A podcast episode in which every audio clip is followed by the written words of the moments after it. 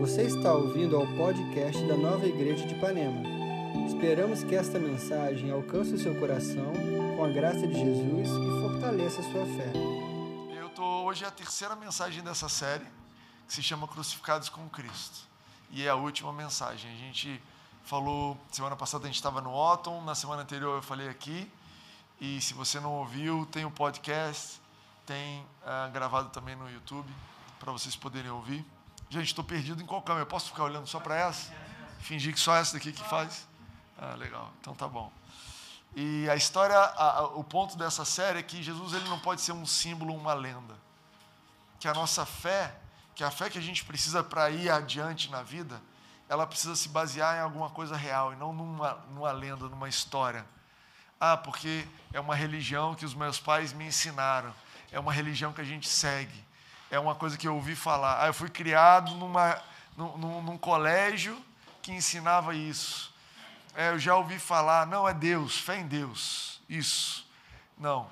Isso precisa ser algo real. O que aconteceu na cruz precisa ser algo real para a gente. Né?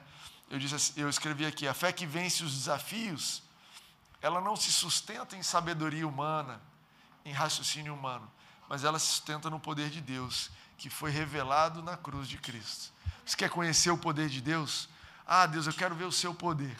O poder de Deus, ele foi amplamente, plenamente, no nível máximo revelado na cruz. Aquilo ali é o ponto onde todo, toda a história, todos os mundos, o céu, a terra, debaixo da terra, tudo estava conciliando e ali na cruz o poder de Deus estava se revelando. E é nisso que a gente precisa basear a nossa fé. Se você tem uma fé que ela se sustenta em sabedoria humana, Daqui a pouco as coisas mudam, não é? Caramba, quanta coisa eu sei que daqui a dois anos eu não sei mais. Já viram isso? Vocês lembram disso? De teorias e coisas que você sabia com certeza, pessoas que você confiava absolutamente. A, a certeza da, da sua carreira, certeza no futuro, certeza nesse lugar onde você mora.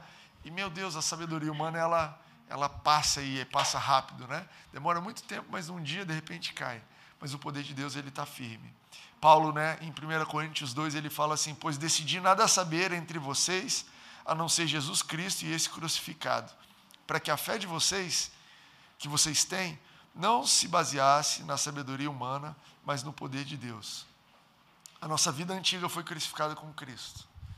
Essa cruz, o poder dela é que com Cristo foi crucificada a nossa antiga vida, a nossa antiga natureza, foi crucificada, a, os nossos pecados foram perdoados ali, a nossa, obrigado Tiago, nossa vida com, sem perspectiva foi crucificada ali. Na cruz, Deus estava quitando a dívida, fechando o pacote de uma coisa que Adão tinha começado lá atrás. Foi um final, a gente vai ver isso aqui, é o final de um filme. Vou falar um pouquinho sobre isso hoje. Mas também na cruz, a gente se tornou livre para aprender o que significa viver livre. Também na cruz a gente foi livre para viver essa nova mentalidade, uma mentalidade de liberdade, uma mentalidade de alguém que não é dependente, que é alguém que não é preso, alguém que não está preso em padrões humanos e opiniões é, humanas, né? O Daniel falou aqui no momento da generosidade, caramba, é, o profeta Samuel ele estava de olho nas aparências, mas Deus falou para ele: eu não julgo aparências. Você você entende a, a dádiva que é você não servir um Deus que te julga pela sua aparência?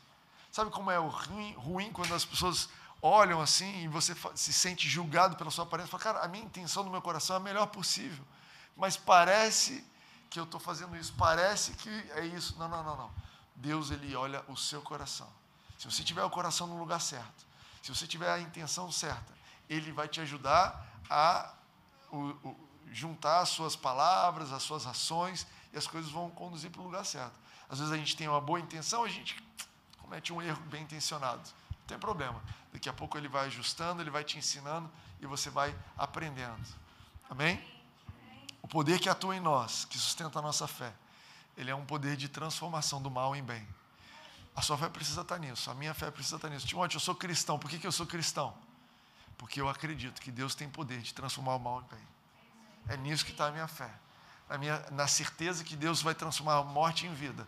Uau, mas recebi uma notícia aqui de morte. Recebi uma notícia aqui que morreu a empresa. morreu a minha carreira, morreu o meu emprego, morreu a minha conta bancária. Já recebeu um aviso de que a sua conta bancária morreu? Venha pegar os ossos. Acabou. Não, não, não. Eu creio num Deus que transforma morte em vida. Está todo mundo com frio aqui, igual eu, assim, feliz da vida? Vocês estão com muito frio ou pouco frio? Pô.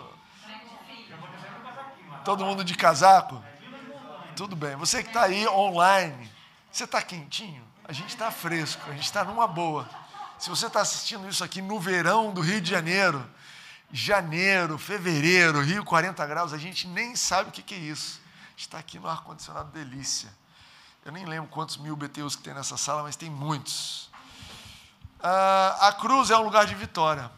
Olha para cá. A, luz é um, a cruz é um lugar de vitória.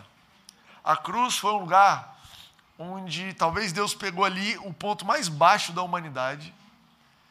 A cruz era um lugar de, de morte.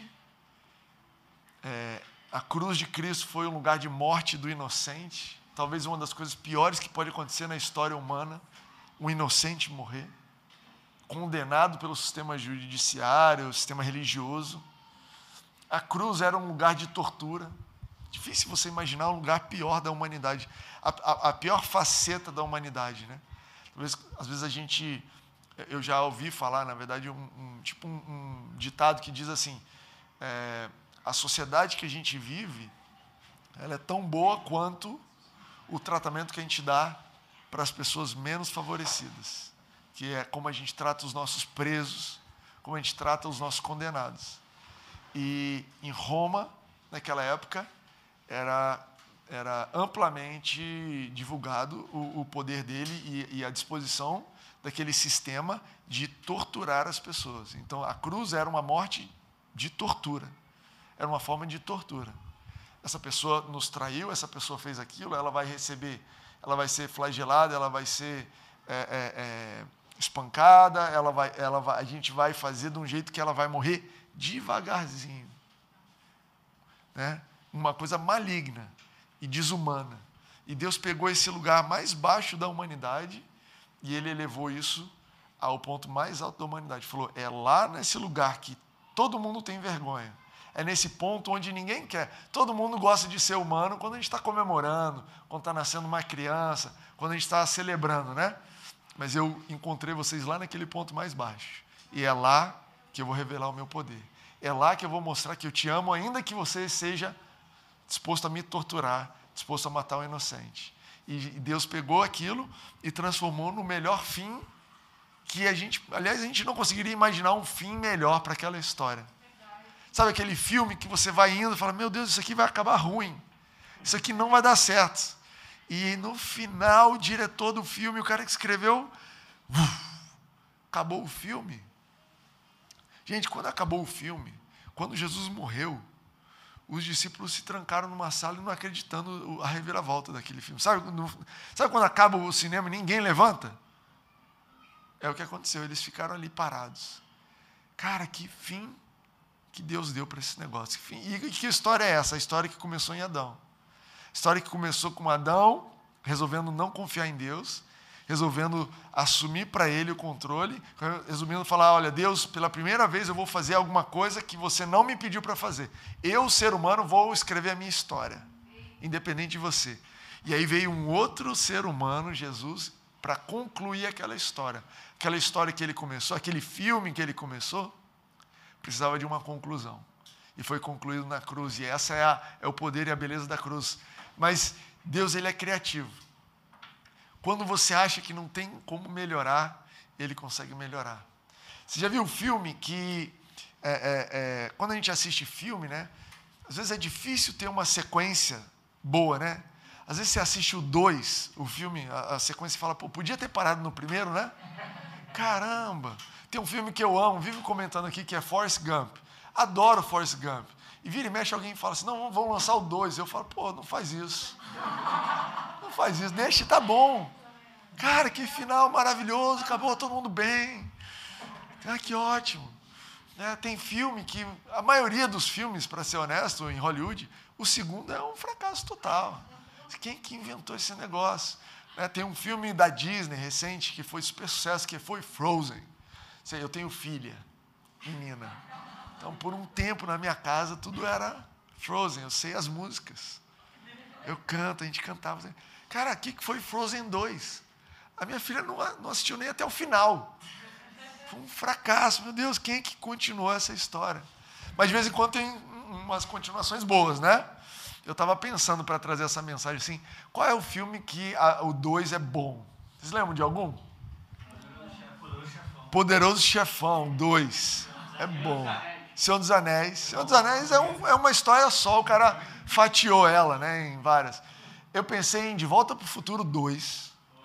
De Volta para o Futuro 2 é incrível, porque depois ele para o passado, aí ele vai para o futuro, para o passado, é uma loucura. Quando acaba, ele já está começando de novo. E aí eu fui pesquisar para essa mensagem bíblica cristã sobre a cruz. Qual era o melhor? Qual era a melhor sequência de filme de todos os tempos? Cara, isso vai fortalecer a fé dos meus irmãos. Segundo que eu pesquisei, o melhor de todos os tempos é a Guerra nas Estrelas 2, O Império Contra-Ataca, que é justamente quando se descobre que o Darth Vader é o pai do Luke Skywalker. Aquela a frase famosa, eu sou o seu pai. Caramba, aquilo ali foi uma reviravolta. Há controvérsias, né?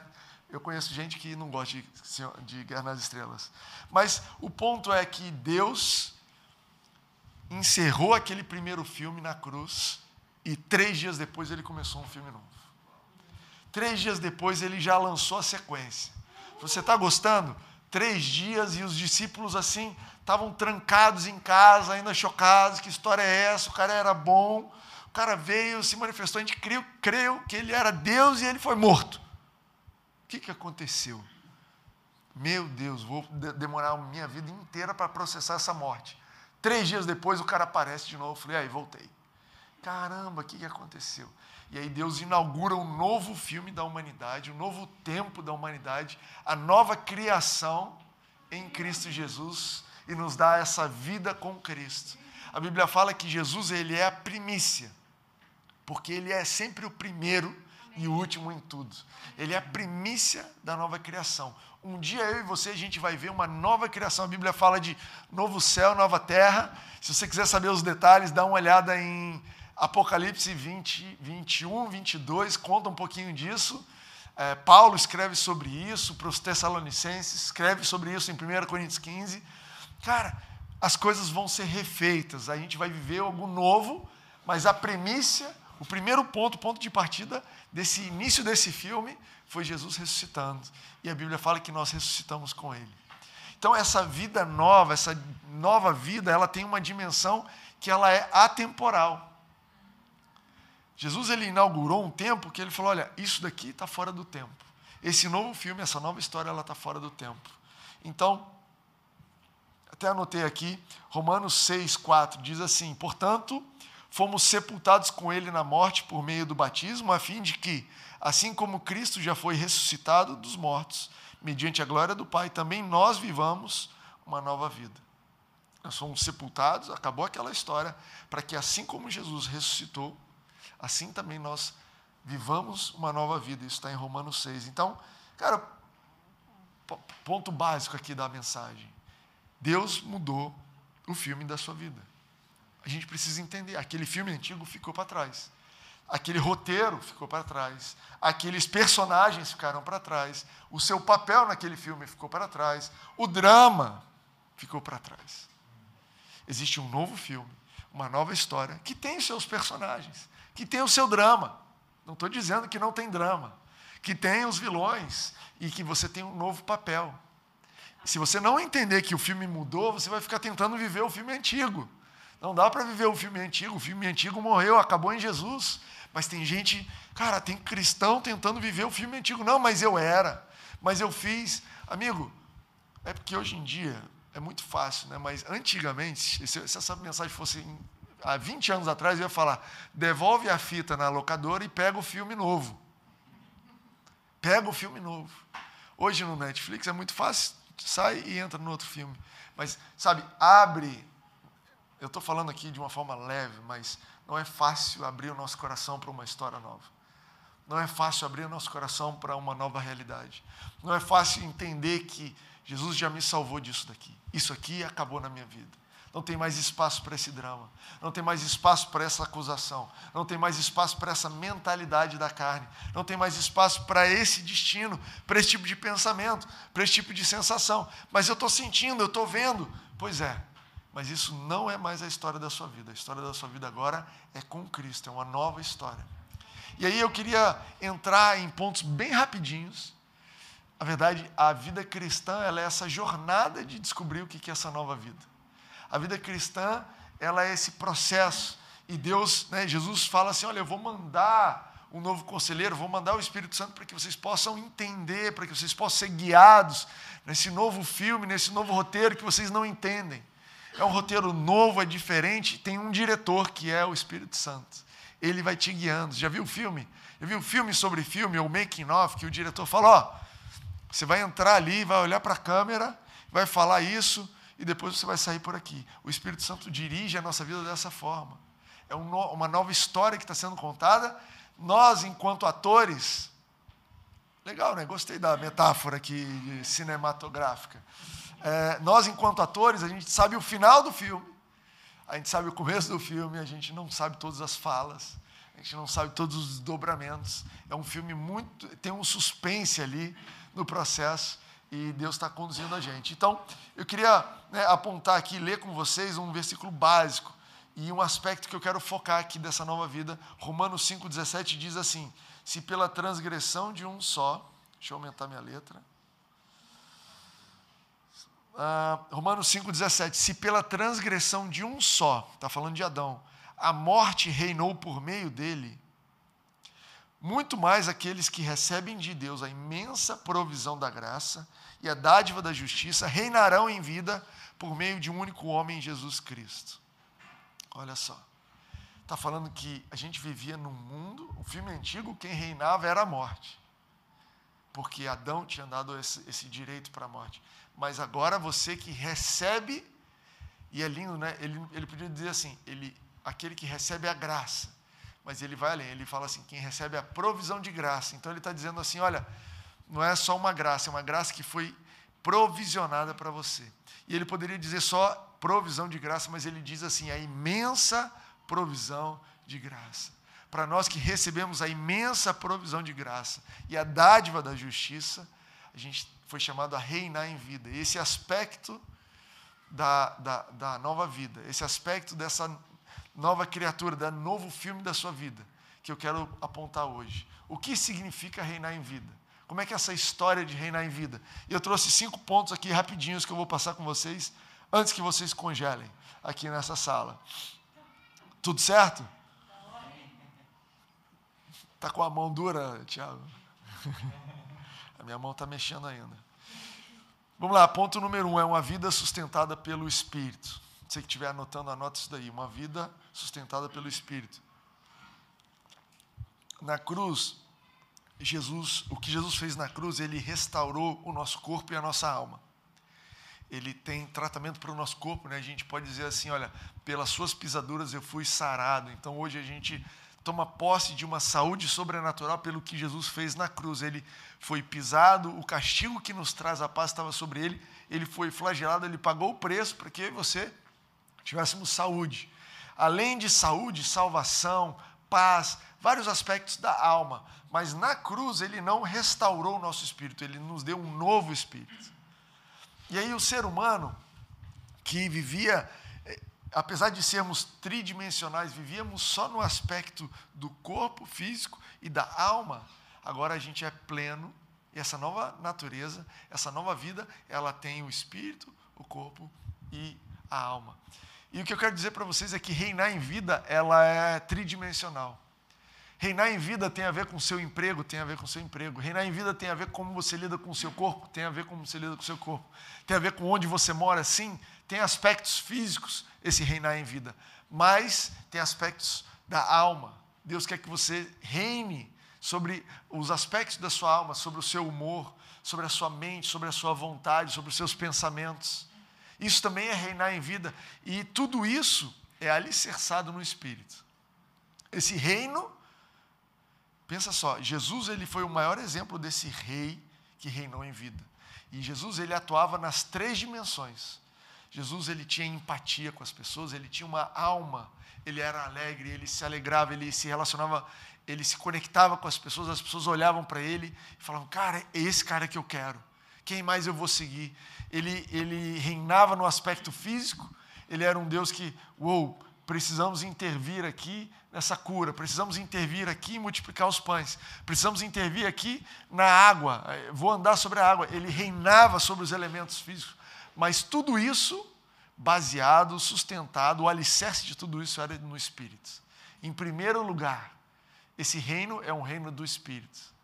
Sabe? Se você espera que você vai exercer uma nova é, é, esse novo filme, essa nova história, essa nova vida que você foi chamado, se você espera exercer no campo físico e da alma, sem que esteja alicerçado no espírito, então você perdeu um pouquinho aí do que a Bíblia fala. Você precisa alinhar, ajustar suas frequências. Cara, eu vou vencer. Deus quer que eu tenha plenitude de relacionamentos, plenitude de abundância de recursos, mas em primeiro lugar, um espírito guiado, um espírito alicerçado. No espírito que a gente discerne as coisas de Deus. 1 Coríntios 2 diz assim: olha, quem não é, ouve as coisas pelo espírito não consegue nem entender o que Deus está dizendo. É, a palavra aqui é uma palavra super crente, né, que eu nunca ouvi falar de fora do contexto da igreja. Diz assim: as coisas de Deus se discernem, são discernidas espiritualmente. Você quer entender os tempos? Você quer entender o que está acontecendo com a sua vida? Cara, o jeito que você vai entender o que Deus está fazendo na sua vida, a história da sua vida, é espiritualmente, em primeiro lugar. Cara, só o meu espírito é capaz de entender. Existe alguma coisa aqui dentro. Olha, eu estou olhando em volta, eu olho os sinais à minha volta, eu vejo o que está acontecendo com meus irmãos, eu vejo o que acontece com os meus colegas de faculdade, eu vejo que eu, eu, eu me parece que está indo tudo errado. Me parece que eu estou atrasado, que eu estou parado no tempo, mas espera aí. Os planos que Deus tem para mim não são discernidos de acordo com os padrões humanos, eles são discernidos espiritualmente. E se você discerne isso espiritualmente, você reina em vida. As pessoas vão olhar para você e falar, mas você ainda está aí? Meu reino, o reino que eu participo, eu estou reinando com Cristo, em primeiro lugar, no nível espiritual, e Ele tem me falado coisas espirituais e eu estou discernindo no espírito. Então, você pode agir como Josué, José no Egito, por exemplo, que foi vendido pelos irmãos, escravo, mas ele discerniu espiritualmente aquilo ali, ele falou: está tudo certo. Parece para todo mundo que eu estou rendido, que eu estou prostrado, que eu sou nu, que eu não tenho nada. Mas é um plano, existe um plano a meu respeito, existe um futuro preservado para mim, existem passos que não são naturais, que são, em primeiro lugar, espirituais. Então, primeiro aspecto, a gente reina em vida com base no Espírito. Número dois, a gente recebe pela fé, né? Ele diz assim: olha, é, a gente vai reinar em vida à medida que a gente recebe, e receber na Bíblia é pela fé. Você não recebe porque você merece, você não recebe porque faz sentido, você recebe porque é pela fé. E a fé bíblica, eu tenho reforçado isso nos últimos tempos. A fé bíblica, ela tem uma sequência que não é a sequência que a gente gostaria. A sequência da fé bíblica é primeiro se crê e depois você vê. A gente gostaria de ver primeiro depois crer, né? Agora que eu estou vendo essa pessoa sendo transformada, agora eu creio que Jesus existe. Agora que eu recebi a proposta de emprego, agora eu creio que Deus está cuidando de mim. Mas não é essa a fé bíblica, essa é a fé humana. A fé bíblica é: eu tenho certeza que Deus está trabalhando nessa vida. Então eu vou ver essa vida sendo transformada. Eu tenho certeza que Deus tem provisão para mim, que tem um futuro para mim. Eu vou agir com base nessa certeza, eu vou ser guiado em cima dessa certeza e aí eu vou ver. A gente se alegra quando vê. O nosso coração, né? Uau, encontramos, chegou no ponto. Mas a fé cristã, ela se alegra antes de ver o fato. A fé cristã, ela se, se regozija, ela fala, uau, que incrível, antes de ver a gente recebe. Esse é o segundo aspecto de reinar em Cristo. Esse reino, ele é pela fé. Esse reino, você vai crer antes de ver acontecer. Esse reino, é, muitas vezes você vai ver a história de Jesus, ele orava por uma pessoa e ia embora. E depois ia descobrir que a pessoa foi curada. Mas Jesus não estava esperando o resultado naquele momento. Jesus falou: olha, seja, por exemplo, o centurião, né, ele veio e o centurião falou: Olha, libera uma palavra e meu, filho, meu servo vai ser curado. Jesus falou: Ele foi curado por essa fé. Tchau. Não ficou lá, agora vamos ver se ele foi curado. foi embora. A Bíblia fala depois, olha, ele foi curado lá na mesma hora, em outro lugar, foram descobrir, sei lá quanto tempo depois. Mas Jesus, cara, eu vivo pela fé. Eu vivo pela fé. Número 3, essa vida de reinado, anota aí. Nessa, nesse reinar com Jesus, nós sofremos pacientemente. A gente está nesse mundo, e esse mundo que a gente vive, ele está sob o efeito decadente do pecado. Eu, e aqui é uma mensagem para quem vive no Rio, né? Eu trabalhei um tempo em Copacabana, e todo dia em Copacabana era um absurdo. Parecia um teatro, até de, é tão, eu, não sei se continua sendo assim, eu não frequento mais Copacabana todo dia, mas eu já vi coisas básicas, né? Arrastão, crime, briga. Eu já vi carro explodindo, eu já vi helicóptero pousando, eu já vi tanque de guerra, eu vi é, gente sendo. É, é, todo tipo de acidente que você imagina, eu vi protesto. Protesto do pessoal descendo da favela, protesto do pessoal subindo para a favela, protesto na rua pelas diretas, diretas já não, por coisas políticas, protesto na rua porque alguma coisa de crime. Cara, todo dia era uma, é, é uma novidade. E apesar daquilo não ser problema meu, aquilo é um problema nosso. Eu sei que aquilo ali talvez não foi causado por uma decisão minha particular, mas isso faz parte da humanidade que está decadente pelo pecado e aquilo me fazia sofrer. E eu sei que a solução para isso é Jesus, através de nós. Cara, apesar disso aqui não ser um problema meu particular, isso aqui é um problema nosso, e eu sei que Jesus está lidando com esse problema, e Ele vai lidar com esse problema através do meu coração, através da minha vida. Romanos 8 diz assim: a natureza criada aguarda com grande expectativa que os filhos de Deus sejam revelados. A gente está aguardando a revelação desse plano. Nós que estamos reinando em vida com Jesus, a gente vive como? Cara, Jesus, eu estou vendo problemas, eu estou vendo a minha vizinhança, estou vendo a minha família, eu estou vendo a cidade que eu moro. Jesus, eu sei que você tem poder para mudar isso. E eu não quero me isolar desses problemas, porque não são problemas meus, sei lá, o governo criou, o prefeito criou, o filme fez, foi a pessoa. Não, não, não. Jesus, eu sei que esse problema não é meu, mas é nosso, e você vai resolver isso através da minha vida. Me mostra, me revela, me explica, me conduz por um caminho de, de, de transformação disso daqui. Eu quero ouvir. Eu sei que eu não sou o salvador desse mundo, você é o salvador desse mundo. Eu estou reinando com você. Me mostra. É como? É eu abençoando essa pessoa? É eu estando ali? É eu dando uma opinião diferente? É eu votando diferente? É eu defendendo alguma coisa, usando uma camiseta? Eu não sei como é, mas eu quero ouvir como é. Ponto número 4. O pessoal aqui já está empolgado, mas ainda tem dois pontos. Vamos indo. Um, a vida de, ó, um é uma vida de sustentada pelo Espírito. Dois, é uma vida que nós recebemos pela fé. Essa nova vida, esse reinar com Cristo, recebemos pela fé. É, tem sofrimento e a gente sofre pacientemente, aguardando a revelação do que nós devemos fazer. Número três, inclui, número quatro, inclui lutas. Eu queria que não tivesse esse, esse, esse daqui. Queria que, ok, agora nós estamos reinando em vida, Agora eu sou nova criatura, eu não quero luta nenhuma. Mas se você entende um pouquinho sobre rei, você sabe que rei vai para a guerra. Você sabe que um dos motivos de existir rei, né, o Daniel estava falando aqui antes é, sobre o tempo onde antes eram os profetas, depois Israel constituiu o rei, e a primeira coisa que o rei fez era o quê? Juntar um exército para ir para a guerra. Quando a Bíblia fala assim, você foi chamado para reinar em vida, está dizendo assim, você foi chamado para como rei como rainha, lutar as lutas que você precisa lutar. Olha as lutas que tem na Bíblia. Luta contra o pecado, Hebreus 12. Existe uma luta contra o pecado ainda. Não é brincadeira. Luta contra as forças espirituais do mal, Efésios 6. Luta, com, luta contra pensamentos contrários a Cristo. Isso está em 2 Coríntios 10. A batalha da fé, que está em 1 Timóteo 6 e Judas capítulo 1. Olha o que a mensagem diz aqui. Mensagem dizendo sobre Efésios 6. Diz assim: Não se trata de um jogo com amigos no fim de semana. Tem gente que acha que o cristianismo, às vezes a gente leva o cristianismo, a, a, a esse novo filme, esse novo momento, essa nova vida, esse reinar com Cristo, como se fosse um jogo de amigos no final de semana. E olha o que diz aqui. Não se trata de um jogo com amigos no final de semana, uma diversão esquecida em poucas horas.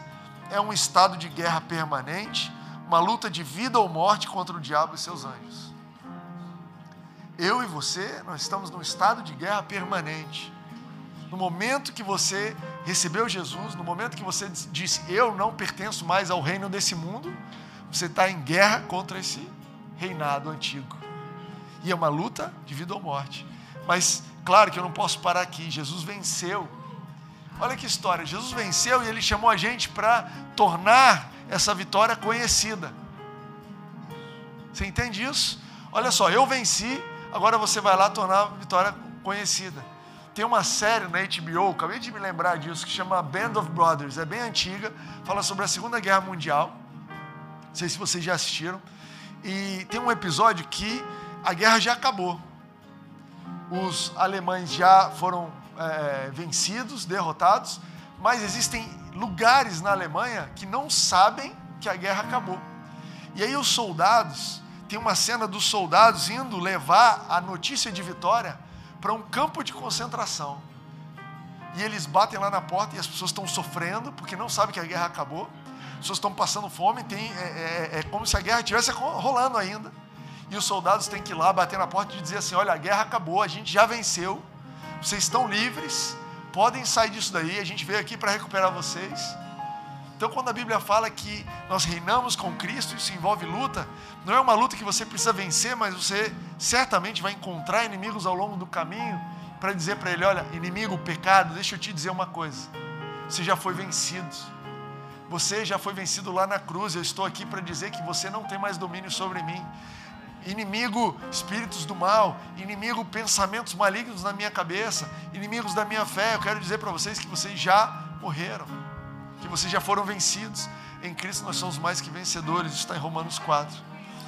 Por fim, essa é uma batalha que o Espírito Santo opera, é Ele que opera.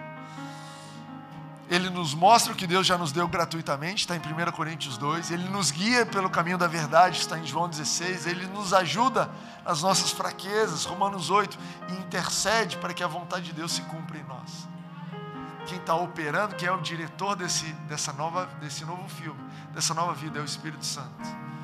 Cara, e ele te fala, ele te guia, ele te ajuda quando você está fraco, e ele intercede. Pai, eu sei que Timóteo pediu só X. Mas eu estou aqui para interceder para que a sua vontade seja feita na vida dele, muito mais do que ele pediu. Pai, eu sei que Fulano só está esperando X, mas eu. Espírito Santo falando com Deus, eu sei que a sua vontade para ele é muito maior. Vamos conduzir ele para esse lugar maior. Eu quero concluir dizendo que o nosso desafio é crer certo. O nosso desafio é crer certo. Se você crer certo, você vai, a sua vida vai alinhar e as suas ações, elas vão ser resultado de uma fé certa. Olha o que a Bíblia disse em João 14, 12. Você precisa anotar isso daqui. Digo a verdade, aquele que crê em mim, isso é Jesus falando, aquele que crê em mim fará também as obras que eu tenho realizado. Fará coisas ainda maiores que essas, porque eu estou indo para o Pai. Olha o que Jesus diz, ele não diz assim: quem fizer o que eu estou falando, vai receber. Não, ele diz assim: aquele que crê em mim, aquele que tem a fé certa, alinhada em Jesus, nas promessas, aquele que tem a convicção, vai fazer. As obras da nossa vida, elas são a consequência de uma fé certa. Essa mensagem, essa série sobre crucificar, sobre sermos crucificados com Jesus, é para alinhar nossa fé. À medida que eu creio, que eu tenho certeza, que eu tenho convicção, todo o resto vai se alinhar. Mas se você tiver a fé errada, olha o que a Bíblia diz. 1 Coríntios 13. Ainda que eu dê tudo que eu tenho para os pobres, se não tiver amor, não vale nada. Ainda que eu morra, se eu não tiver amor, não vale nada. Ainda que eu faça os maiores sacrifícios do universo, ainda que as minhas ações, olhadas de fora, pareçam justas, se a fé não estiver no lugar certo, se o amor não for o motivador, se o meu coração não estiver na certeza de Deus, não vale nada. Mas, à medida que a nossa fé está no lugar certo, à medida que a minha fé está no lugar certinho, Cara, eu creio em Jesus. Eu recebo a imensa provisão da graça e a dádiva da justiça. E eu vou reinar com Cristo. Essa é a nova história da minha vida. Esse é o novo lugar onde eu vou trilhar. Eu creio nisso. Mas o que eu estou vendo não é isso. O que eu estou vendo parece o filme anterior. Cara, mas eu vou alinhar minha fé. E as outras coisas vão começar a se alinhar. Amém? Eu vou pedir você que está aqui para ficar de pé. Vou convidar você que está em casa a fechar os seus olhos e decidir se você quer abrir o seu coração para essa fé. Se você quer abrir o seu coração para esse novo filme que Jesus inaugurou para você. Você escolher se você quer ficar preso naquilo que é legal, a história da, da cruz é uma lenda, ou se você vai receber isso para você como uma realidade para você. A gente vai cantar mais um pouco. A gente vai cantar mais uma música aqui. E enquanto isso é um tempo para você orar, para você ouvir o Espírito Santo. Eu vou construir minha vida em ti. Tu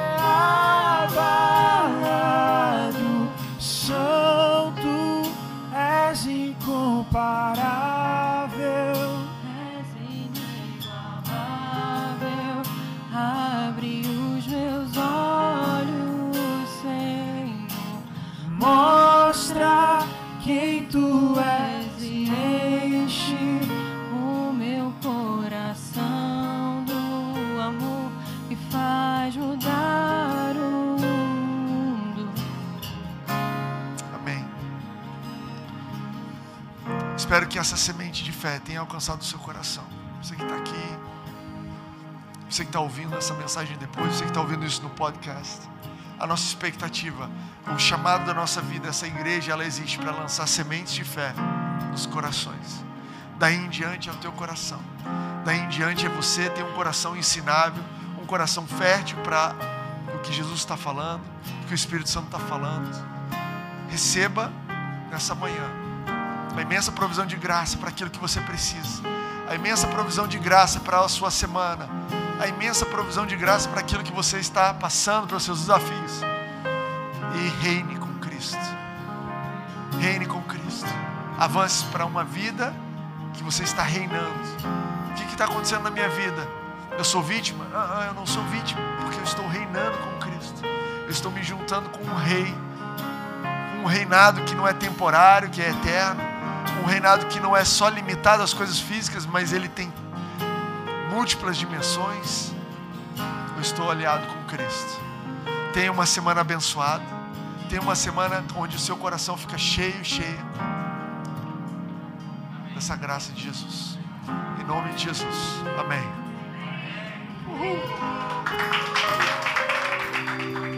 Obrigado por ouvir essa mensagem. Não deixe de se inscrever por aqui para continuar nos acompanhando. Para saber mais sobre nós e sobre nossas atividades, você pode nos seguir no Instagram Nova Igreja Ipanema.